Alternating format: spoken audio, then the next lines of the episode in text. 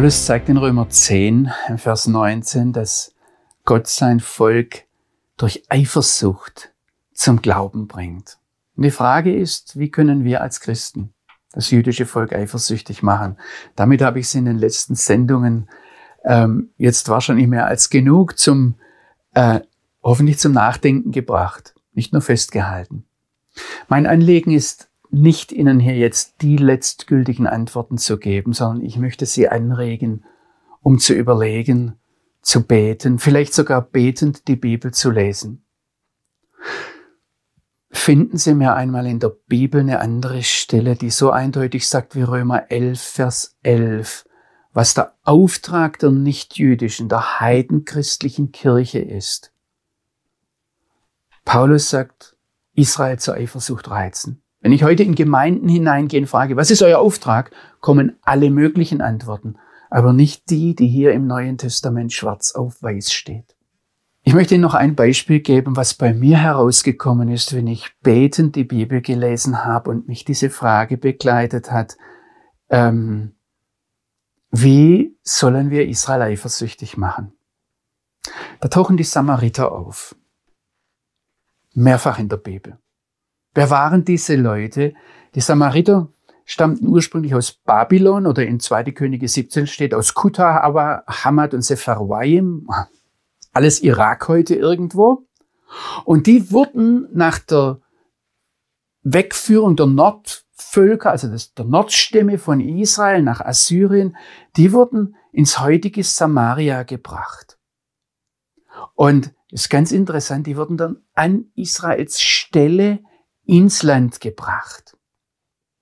Und dann heißt es, sie fürchteten den Herrn und dienten zugleich ihren Götzen. Wissen Sie, dass das an vielen Stellen eine eigenartig zutreffende Beschreibung für das ist, was Christen heute sind? Wenn sie alle möglichen heidnischen, nicht biblischen Traditionen aufnehmen, aber sich ganz eng an die Bibel halten wollen? Jesus begegnet der Samariterin am Jakobsbrunnen und sagt zu ihr, ihr verehrt, was ihr nicht kennt. Wir beten an, den wir kennen. Die Samariter in der Bibel waren bekannt für ihre Judenfeindlichkeit. Also da heißt zum Beispiel in Lukas 9, dass Jesus in ein Dorf der Samaritaner kam und sie nahmen ihn nicht auf, weil er sein Angesicht nach Jerusalem gewandt hatte. Die Samariter haben gesagt, hier auf dem Berg Garizim, das war der eigentliche Punkt. Wie tief das geht, wenn wir alte jüdische Schriften studieren oder die katholischen Geschwister, die jetzt äh, zuschauen können, in Sirach 50, Vers 27 bis 28 nachlesen. Dort sagt der Jesus Sirach etwas. In der Lutherbibel finden Sie es auch in den Apokryphen. Sagt der Jesus Sirach etwas über die Samaritaner oder Samariter. Er sagt, zwei Völker sind mir zuwider und das dritte ist für mich überhaupt kein Volk. Das Volk, das auf dem Gebirge Seir wohnt, das sind die Edomiter, die Philister. Und dann die, die kein Volk sind, das sind die törichten Leute von Sichem. Haben Sie noch im Kopf, wir kommen von Römer 10, Vers 19 her, Paulus sagt, ich will euch eifersüchtig machen auf ein Nichtvolk und auf ein unverständiges Volk. Hier sind beide Begriffe, also ein Nichtvolk, überhaupt kein Volk und ein törichtes Volk für die Samaritaner gebraucht. Aber jetzt nehmen Sie einmal das Neue Testament und verfolgen Sie, wo die Samaritaner vorkommen und wie sie dort dargestellt werden. Und dann sehen Sie, dass zum Beispiel, als Jesus in Lukas 17 die zehn Aussätzigen heilt, der Einzige, der zurückkehrt und den Jesus heraushebt, ist ein Samariter.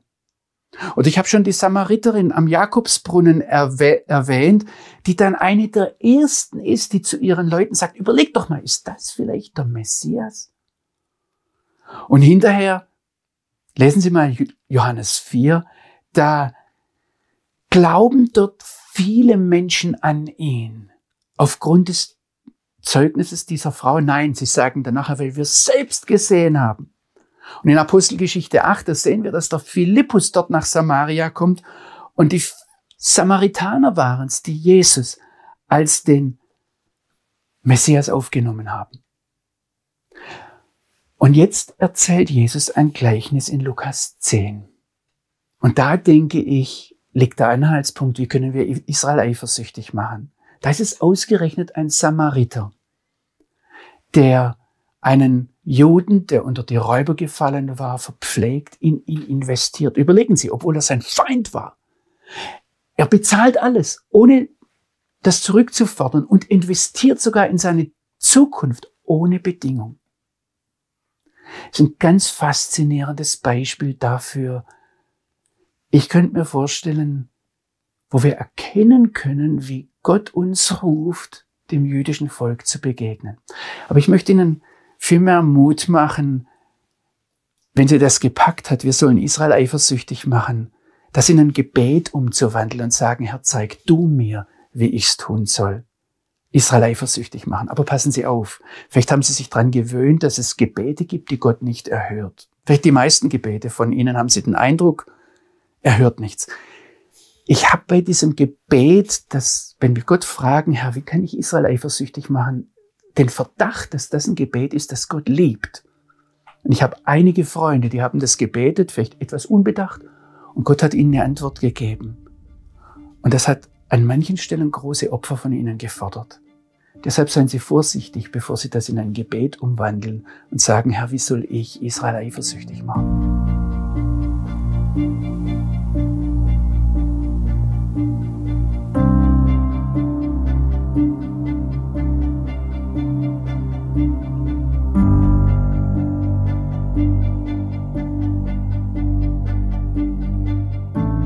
Wir sind am Ende des Kapitels 10 des Römerbriefs und ich möchte noch einmal kurz den Zusammenhang herstellen, ähm, woher wir kommen. Es ist ganz wichtig, dass wir sehen, wie der Paulus argumentiert. Also am, am Anfang von Römer 9 bis hier Mitte von Kapitel 10 hat er vier grundlegende Tatsachen festgestellt. Das eine ist, er hat in Römer 9, Vers 1 bis 3 seine Liebe zu Israel bezeugt. Das zweite in Römer 9, Vers 4 und 5, da hat er den Reichtum Israels aufgestellt, hat gezeigt, wer das Volk Israel ist. Und dann in Römer 9 bis zum Schluss des Kapitels spricht er über die Souveränität Gottes, dass Gott wirklich Gott ist. Und dann zeigt er am Anfang von Kapitel 10 in den ersten 13 Kapiteln, dass es nur einen einzigen Weg zum Heil ist. Das sind so die, die vier Grundlagen seiner Israel-Theologie. Und dann ab Mitte von Kapitel 10 sagt Paulus zuerst mal in den Versen 14 und 15, dass Prediger gesandt sein müssen. Dann sagt er, echte Prediger haben eine Trostbotschaft, eine gute Botschaft an Israel. Und er stellt dann fest, aber Israel kommt ja gar nicht zum Glauben durchs Predigen, sondern ich will euch eifersüchtig machen.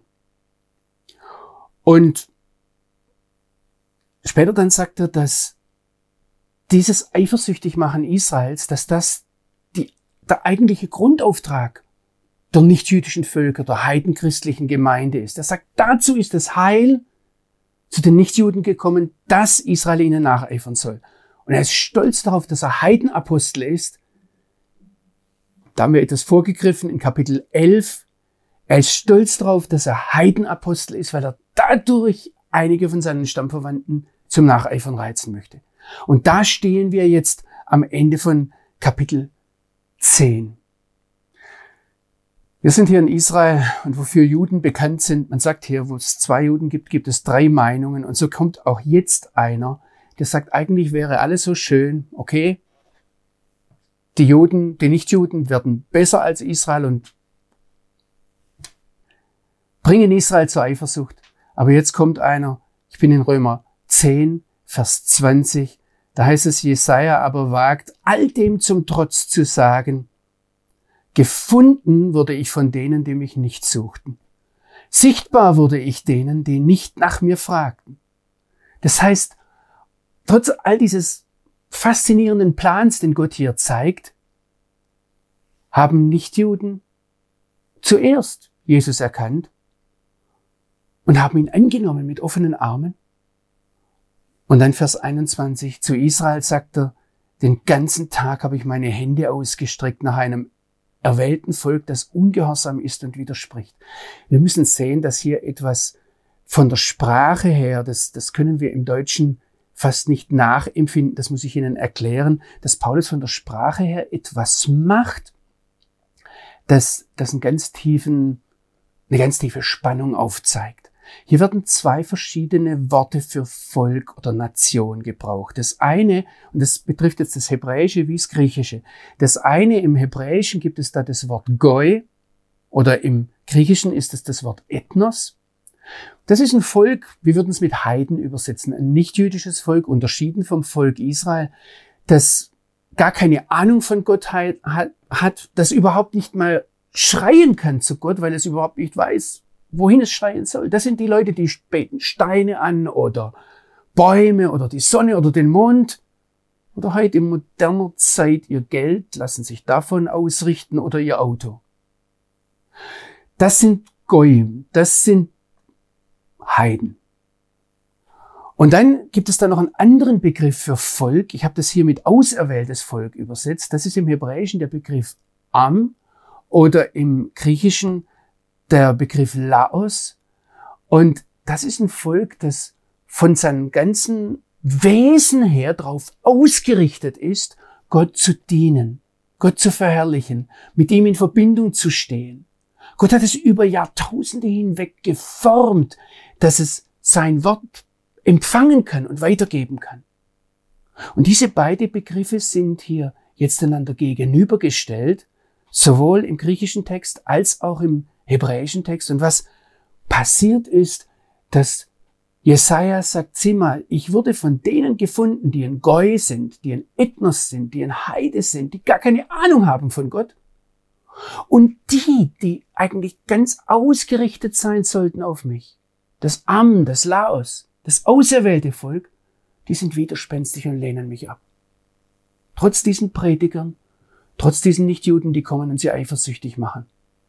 Und da kommt Paulus jetzt in Römer 11, Vers 1 zu der Frage, ja, dann frage ich, hat Gott sein auserwähltes Volk nicht doch verstoßen? Wenn das so aussieht, wenn nichts funktioniert, hat Gott sein Volk dann nicht doch abgelehnt und sich vielleicht ein anderes gesucht?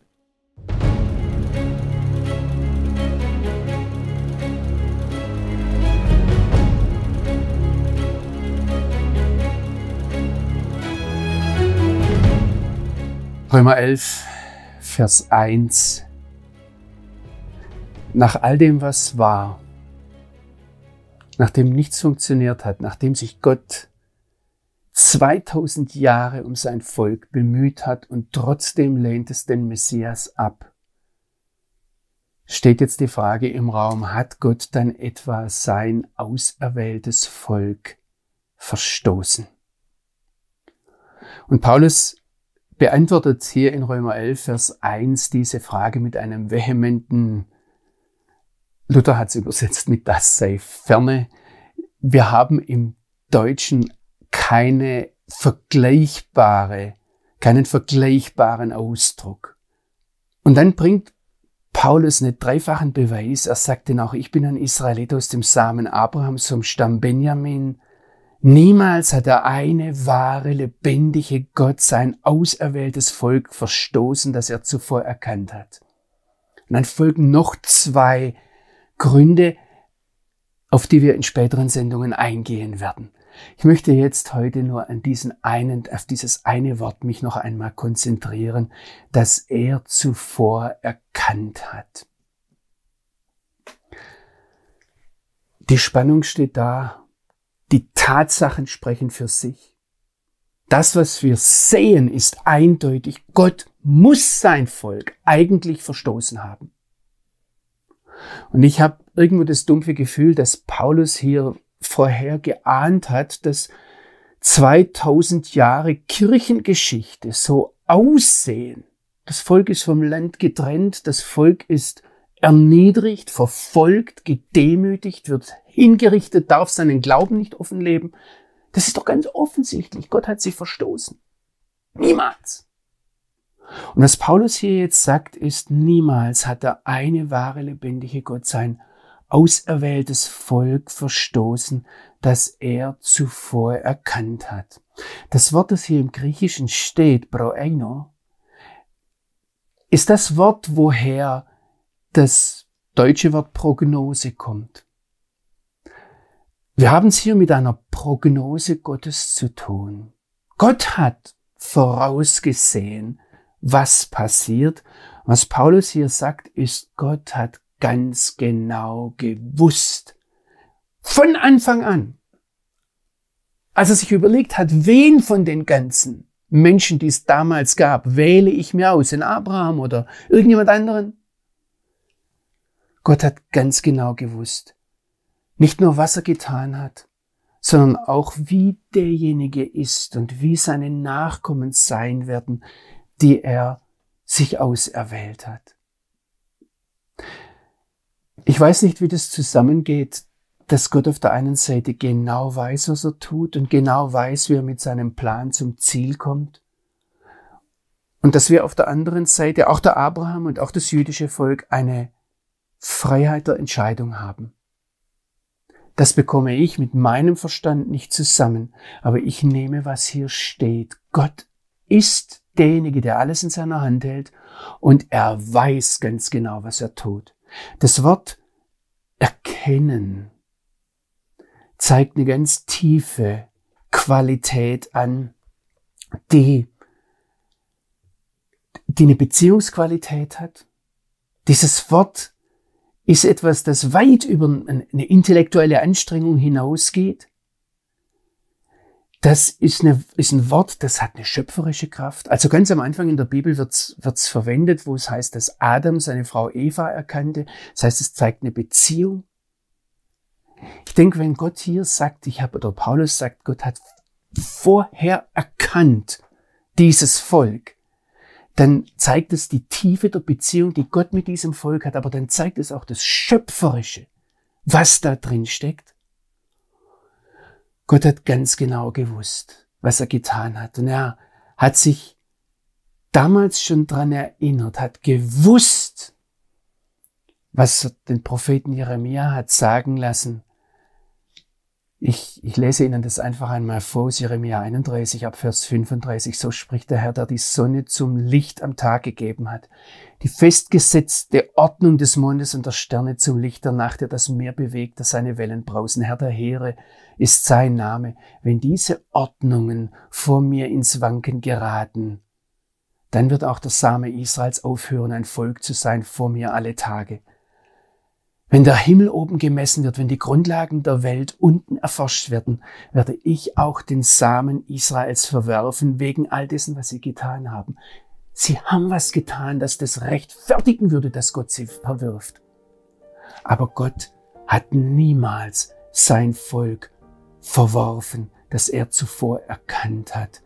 Niemals. Er hat ganz genau gewusst, was er tut.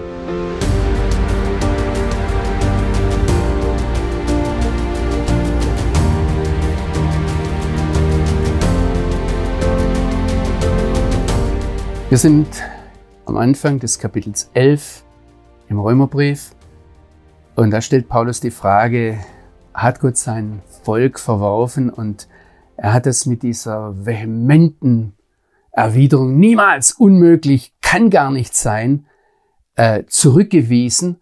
Und jetzt, das habe ich Ihnen das letzte Mal schon angekündigt, bringt Paulus drei Gründe dafür, dass Gott sein Volk nicht verworfen hat.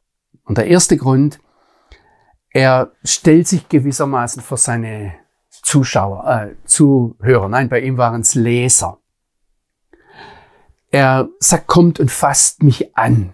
Das können Sie jetzt nicht machen mit mir, aber Sie dürfen sich diese Situation so vorstellen, dass Paulus das seinen Lesern sagt, ich bin auch ein Israelit. Ich komme aus dem Samen Abrahams und sogar vom Stamm Benjamin.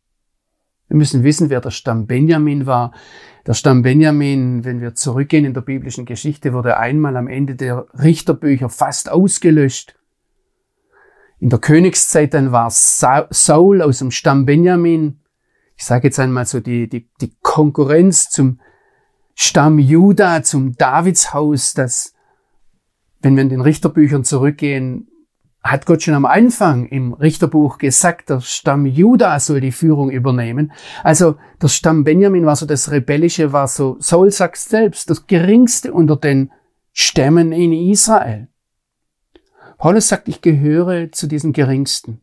Aber seht mich an, ich bin auch ein Israelit, ihr könnt mich anfassen. Niemals hat der eine wahre lebendige Gott sein Volk verstoßen, das er zuvor erkannt hat. Also die erste Antwort, der erste Beweis ist, wie nenne ich die Leute jetzt?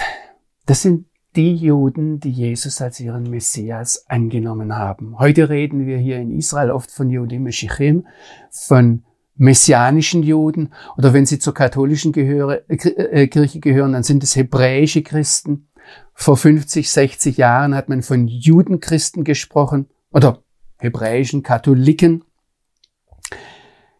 Diese Menschen gab es durch die ganze Kirchengeschichte hindurch immer. Ganz gleich. Auch wenn sie sich verstecken mussten, wenn es eine Schande war, dass man vom jüdischen Volk abstammte. Sie waren immer da. Ich habe hier Zahlen mir zusammengetragen, um Ihnen etwas Fleisch an diese Aussage hinzugeben. Die waren immer da. Ich habe hier eine Zahl gefunden, dass im 19. Jahrhundert es mehr als 200.000 Jesusgläubige Juden gab. Allein vor dem Zweiten Weltkrieg in Ungarn gab es 90.000 Judenchristen.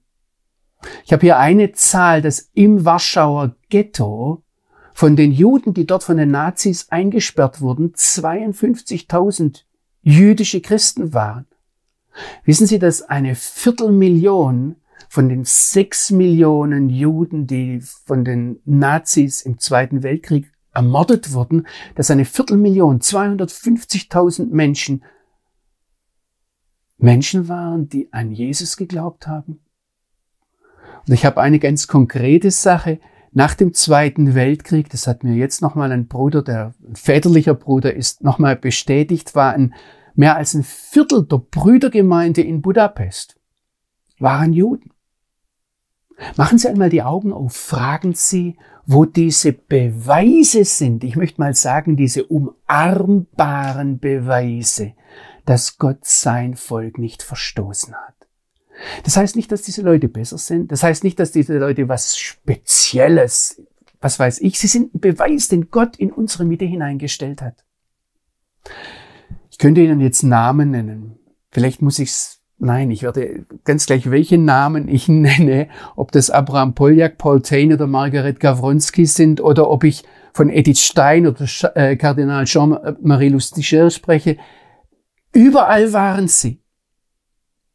Wir können durch die Geschichte zurückgehen. Ich, ich kann Leute wie Felix Mendelssohn, Heinrich Heine, da kommen jetzt Leute, waren das Christen, waren das gläubige Leute, ja. Sie haben sich zu Jesus bekannt. Sie haben sich von ihrem Volk in einer gewissen Weise abgewandt, indem sie sich getauft, taufen haben lassen.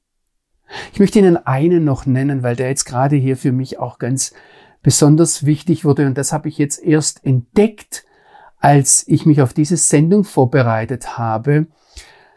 Ein Theologe aus dem 19. Jahrhundert namens Friedrich Adolf Philippi. Ich habe diesen Kommentar hier von Friedrich Adolf Philippi, den habe ich von irgendeinem alten Pfarrer geerbt. Und ich habe jetzt gerade in der Vorbereitung hier festgestellt, dass dieser Mann auch Jude war, der sich zum Christentum bekehrt hat und dann das mit hereingebracht hat. Das, was ich Ihnen in der nächsten Zeit zeige, ich möchte es einmal so sagen, habe ich an vielen Stellen von einem Juden zu einem umarmbaren Beweis, dass Gott sein Volk nicht verstoßen hat.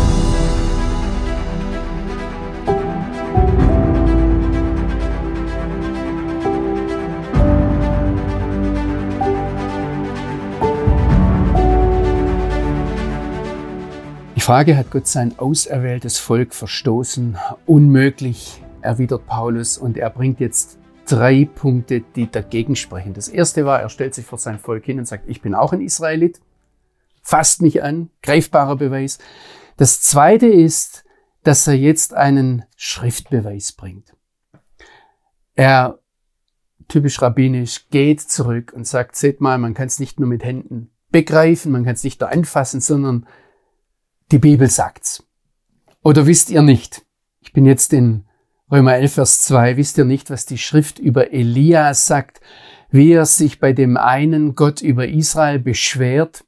Merken Sie hier, es wird festgehalten, Gott hat sein Volk nicht verstoßen, aber er zeigt so am Rande immer wieder, wenn ihr Israel anseht, die sind nicht besser, die sind, der Elia hat den Grund, sich zu beschweren. Hören Sie, was hier steht. Herr, sie haben deine Propheten umgebracht, sie haben deine Altäre zerbrochen. Und jetzt sagt Elia und ich allein bin übrig geblieben und nicht nur das, sie trachten mir nach dem Leben. Das ist übrigens eine ganz typische Erfahrung von Juden, die erkannt haben, dass Jeshua der Messias Israels ist, dass sie sagen, und ich bin der Einzige. Ich bin allein. Uns gibt's ja sonst noch gar niemanden mehr. Und die, die mir am nächsten stehen, die trachten mir nach dem Leben, die verstoßen mich, die sagen, du bist ein Verräter. Aber was sagt ihm das Gottes Wort? Und jetzt zitiert der Paulus 1. Könige 19, was Gott dem Elia sagt, ich habe mir 7000 Männer übrig gelassen, die ihre Knie nicht vor dem Baal gebeugt haben. Und so ist es auch jetzt in der heutigen Zeit. Über diese 7000 können wir jetzt hin und her diskutieren, können fragen, was hat er damit gemeint, waren das wörtliche 7000? Es ist natürlich die Zahl, die sieben, die Zahl der Vollkommenheit. Es ist die Zahl des Schabbat. Es ist die Zahl des Abschluss der Schöpfung. Und jetzt ist es nicht nur die sieben, sondern es ist praktisch die Spitze der sieben, wenn wir 7000 haben. 1000 ist elf und äh, der Aluf, der, der ähm, Champion, der, der, der der beste Sportler, oder das Wort wird heute auch verwendet, für den General, die Spitze der Armee. Ähm, also das steckt in diesem 7000 drin. Vielleicht ist es sinnbildlich gemeint. Aber was Gott dem Elia sagt, du siehst nicht alles. Und das ist etwas, was wir uns auch heute immer wieder sagen lassen müssen. Wir sehen nicht immer alles, was im Hintergrund passiert. Mich fragen manchmal Leute, wie viele messianische Leute, Juden gibt es? Und ähm, das Lustige an dieser Sache ist, jeder hat da seine eigene Zahl. Und wenn ich nachfrage, wie kommst du dazu? Warum ist diese Zahl richtig? Bekomme ich interessante Antworten. Zu Anfang dieses Jahrtausends gab es mal eine Umfrage, wo ähm, das Kaspari Center einfach rumgegangen ist und einzelne messianische jüdische Leiter gefragt haben, wie viele messianische Juden gibt es im Land Israel? Und sie haben damals die Antworten bekommen zwischen 500 und 50.000. Sie können sich's raussuchen. Ich sage 7.000. Und hier steht's, so ist es auch jetzt in der heutigen Zeit. Die Frage ist nicht einfach zu beantworten, ganz einfach deshalb, weil wir zuerst mal klären müssten, was ein Jude überhaupt ist. Und dann, und da sind sich Juden selbst nicht einig. Und dann müssten wir klären, ähm, was ist ein messianischer Jude und wer zählt noch und wer zählt nicht und wer ist koscher und wer ist unkoscher.